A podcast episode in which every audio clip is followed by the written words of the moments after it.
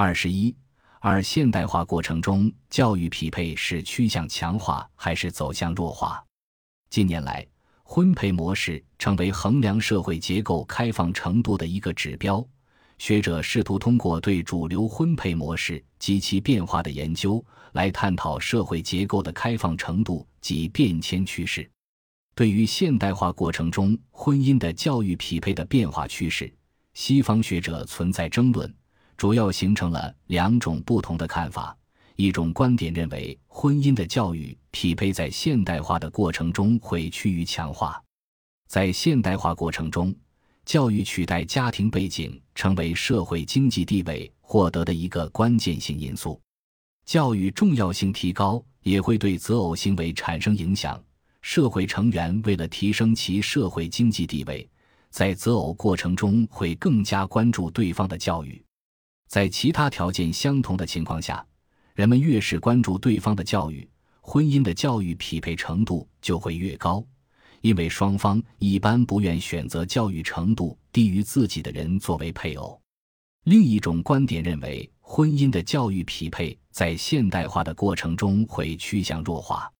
主要有以下几个方面的原因：首先，随着从传统农业社会向现代工业社会的过渡，以爱情为基础的自由选择取代以家庭利益为核心的包办婚姻，成为主要的婚姻制度。其次，工作与家庭的分离降低了家庭的经济功能，强化了家庭的情感功能。社会保障制度具有类似的影响。再次，生产的理性化提高了人们的生活水准，使得以爱情为基础的婚姻成为可能。同时，受冰冷的效率原则支持的理性趋势也使浪漫爱情更加必要。最后。与工业化相伴的城市化进程的加快，以及人口的跨地区流动增加，使不同地位群体的成员之间相互接触的机会增加，并且还进一步削弱了家庭对子女择偶的控制能力。有学者把上述两种假设分别称为地位获得假设和浪漫爱情假设，并在其基础上提出了倒 U 型假设，认为随着工业化的推进。教育同志婚会经历一个先升后降的过程。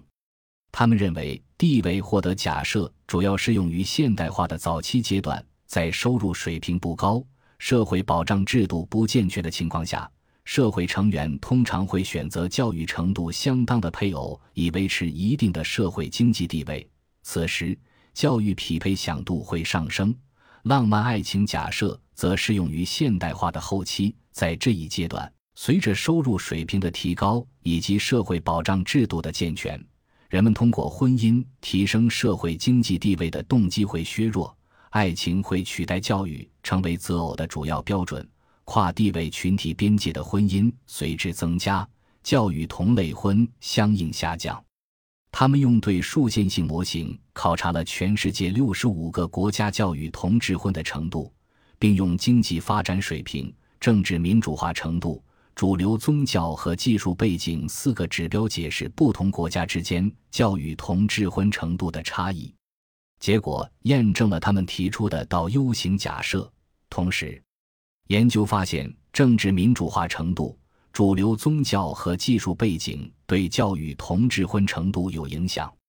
具体说来，民主化程度较高的国家教育同质婚较低，天主教、伊斯兰教。儒家文化占主导的国家，教育同质婚的程度低于新教国家农耕 （agrarian） 背景的发展中国家，教育同质婚程度高于园艺 （horticultural） 背景的发展中国家。